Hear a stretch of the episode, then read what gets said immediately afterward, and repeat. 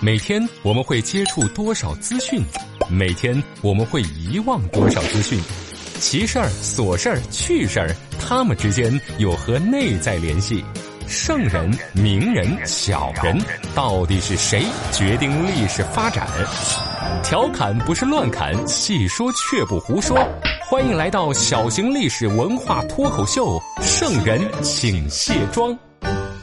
本节目内容与历史必修课程略有出入，如果引起您的不适，本节目概不负责。千金小姐遇渣男，受尽世间苦和难。有朝一日当皇后，智斗小三心中寒。吕后真的是一位残暴不仁的太后吗？她为啥要把戚夫人做成人质？这么彪悍的女人，刘邦为啥不杀她？他做了什么事儿为文景之治打下了基础？今天的圣人请卸妆，跟大伙儿聊聊历史上最恶毒的女人——吕雉。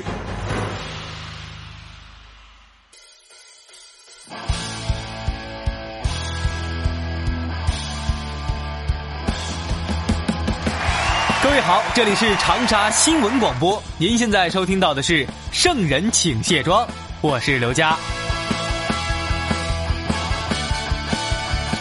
昨天在微信上呢发了一条朋友圈，就问大家呀，觉得这历史上谁是最恶毒的女人？那微信好友 Y Y 和徐峰都说，最恶毒的女人必须是吕后呀，她发明了人质这种酷刑，不是她当选还有谁呀？没错，咱们今天呀跟大家聊的就是吕后。不过，咱们圣人请卸妆的特点呀，不是一本正经的跟你说她有多残暴呀，多凶狠。我给大家讲一个善良小白兔般的吕后。假如要搞一个史上最残暴女人的排行榜，那吕后直接就是终身成就奖呀。为啥呢？当年刘邦想杀韩信是下不了手，那因为他们约好了，见天不杀，见地不杀，见铁器不杀。这下倒好，吕后直接用麻袋蒙住韩信全身，用竹签把他给刺死，没毛病吧？还有彭越谋反呀，被流放了，走在半道上就求吕后说：“吕后啊，您是世界上最美的女人了，啊，救救我好吗？”吕后说：“好啊，我帮你。”转身就给刘邦说：“去杀了他全家。”这这些还不算什么，他最有名的一件事儿就是对小三那惨绝人寰的折磨呀，让那个刘邦曾经深爱的女人，集万千宠爱于一身的美女，变成了一个没有四肢、失去双眼、熏聋耳朵、独聋哑巴，然后扔进厕所里，还给他起了一个外号叫人质。啥意思呀？翻译过来就是吕后对他说。你是猪。其实喜欢历史的朋友呀，稍微看一下《史记》的相关段落，你就会发现，吕后还真没大家想的那么残忍。她可是咱们中国历史上有记载的第一位皇后和皇太后，而且也是秦始皇实行这个皇帝制度以来啊，第一位临朝听政的女人。就算她是一个杀人女魔头，但绝对不是天生的。人家曾经呀。可是一只善良的小白兔，嗯哼。她的故事咱们从头开始听，你就会觉得呀，她后来整死小三儿，只不过做了全天下所有原配对小三想做却不敢做的事儿。这一切还要从吕家搬家开始讲起。吕雉本来跟他的父亲吕公住在砀郡单父县。就是咱们今天山东省的单县，后来因为啊躲避仇家，这全家搬到了沛县。当时吕公和沛县的县令关系比较好，这沛县的官员呐，为了巴结上司，全都去祝贺吕家的乔迁之喜。主使萧何呢，负责安排着宾客的座次，他叫仆役呀，把那些个送贺礼不到一千铜钱的安排的偏一点、远一点，就做个下等座。哟。这吕家咋这么牛呢？因为吕后他爸老吕那可是当地有名的大富豪，就连沛县县长的儿子想娶吕雉，那都被老吕拒绝了。兄弟啊，不是我看不起你，我的女儿那可是要嫁给大人物的好吗？然后就嫁给了刘邦。说到这儿，有朋友要问：哎，嫁给刘邦有啥好笑的呀？人家是皇上，那得多牛啊！可那会儿的刘邦还没当皇上呢，他的自身条件那是真差啊！我感觉呀，可能还不如我呢。啊，你忍着别笑，他可能也不如你啊。挑对象嘛，年龄就很重要。当时刘邦四十一岁，吕雉不到二十，你这个年龄差呀，放到现在咱们理解，男人嘛，世界上最专一的动物，不管多少岁，都喜欢二十岁的小姑娘。可是古代四十一岁可真是高龄剩男啊，古人的平均寿命还不到五十岁，你这会儿都四十一了，你让吕雉咋想啊？第二条，刘邦的性格呀，就是一个字儿，够贱。哎，好像说了两个。啊 这个他的特点呢，就是飙脏话啊，混吃混喝，坑蒙拐骗。第三，人穷，他就是一个小保长，放到现在呀，类似于派出所所长这么一个官儿，那赚的不多，花的还不少，那是一屁股债。最后一点，这个老司机刘邦。还有点色，勾搭了一个姓曹的女人，生下了私生子。这个私生子的名字那起的真是没谁了，叫刘肥啊，就是那个肉嘟嘟的那个肥。就这样一号人物，在吕家的乔迁之喜上呀，是高调出场，直接献上巨额贺礼，受到了吕公的高度关注。当时的情况，可能是这样的。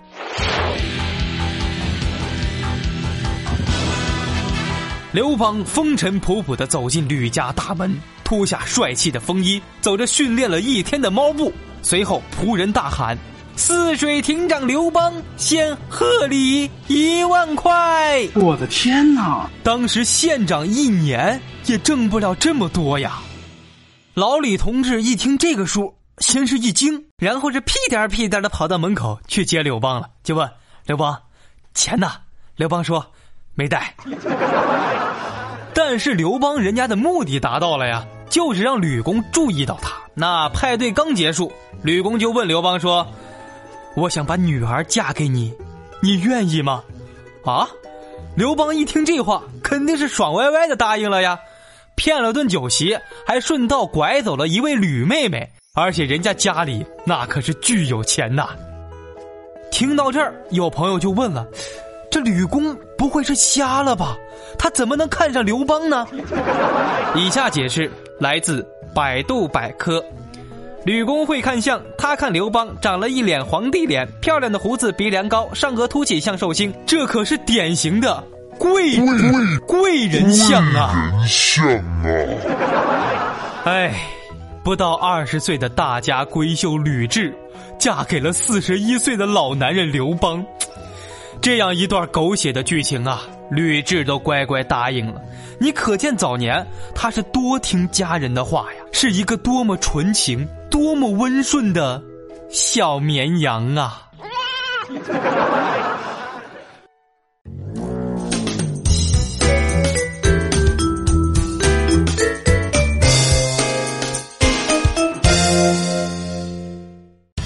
底、眼霜、高光隔离、腮红、睫毛、乳液、精华，女人有了这些会更加美丽，历史有了这些只会更加迷离。卸妆看历史，观点更清晰，这就是咱们的圣人请卸妆。本节目内容与历史必修课程略有出入，如果引起您的不适，本节目概不负责。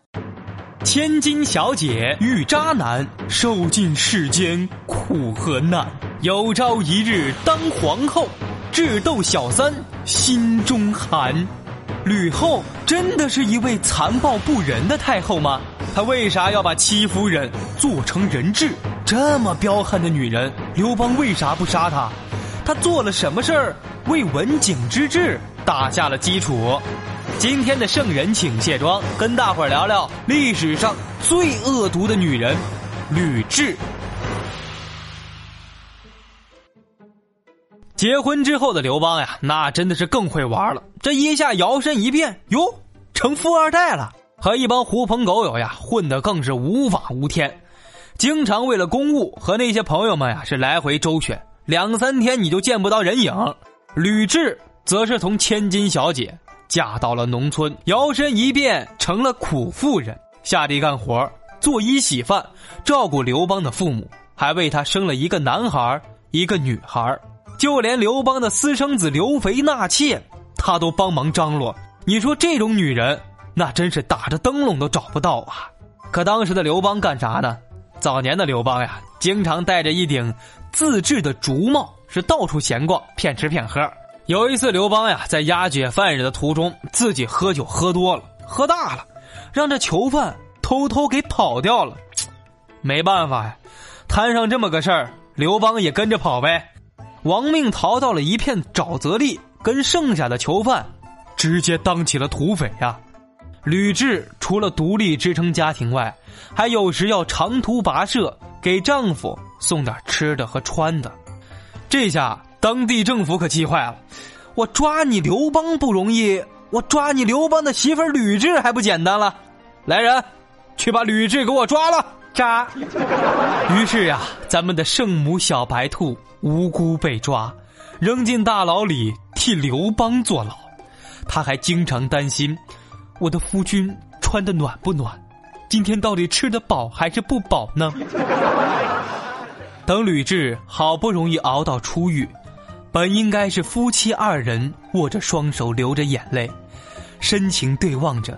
刘邦说一句：“娘子，你辛苦了。”吕雉回答道：“夫君。”我不苦，为了你，我什么都愿意。娘子，夫君，嗯啊，这些都是咱们自己瞎想的。实际情况是怎么样呢？人家刘邦忙着呢，压根儿就没来，靠着土匪起家，是趁战乱上位。刘邦从小流氓混成了大军阀。公元前两百零六年，刘邦被项羽封为汉王。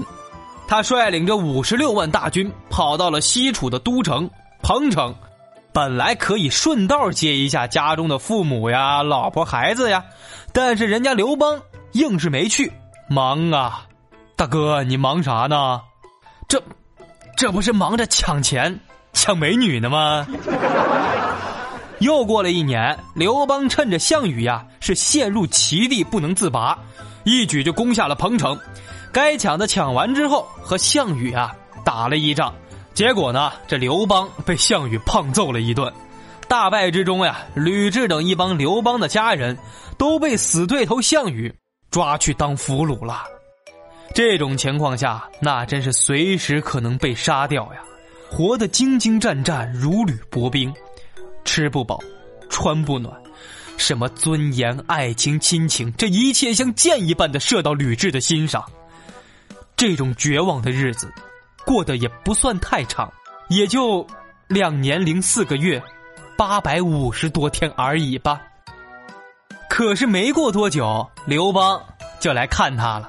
吕雉心想呀，虽然你这个老东西来的晚，可是毕竟没全然忘了我呀，还算你有良心，快来救我吧。此时的项羽呢，让手下把刘邦的父亲和吕雉两个人给拖出来了，就威胁刘邦说。你再跟我闹腾，我就把你爹煮了吃了。哎呦，一听这话，刘邦顿时就不紧张了啊！没事，你煮吧，你煮完了记得给我分点汤啊！从未见过有如此厚颜无耻之人。直到公元前的两百零三年九月的一天，刘邦和项羽议和了，吕雉和家人才被释放出来。当走出监狱的吕雉看着天空，淡淡的问了一句。老天爷，最苦的日子我都熬过来了，你还能把我怎么样？我还能让你更苦。回到刘邦身边的吕雉发现呀，自己丈夫身边已经有了别的女人，那就是戚夫人。这会的吕雉呢，年龄大了，常年干粗活，又在监狱受苦，这皮肤保养的当然不怎么好了。再看看人家戚夫人。年轻貌美，会唱歌，会跳舞，所以呀，常年伴在刘邦身边的是这位小三儿，戚夫人。想到这儿，吕雉算是明白了，老娘为你付出这么多，你刘邦简直就是个混蛋呐！你连自己的老父亲都可以不管，我这种糟糠之妻，还算得了什么呢？是你对我先不仁的，别怪我用女人的计谋报复你。吕雉面对这种局势，他到底会怎么做呢？这个呀，咱们下期再讲。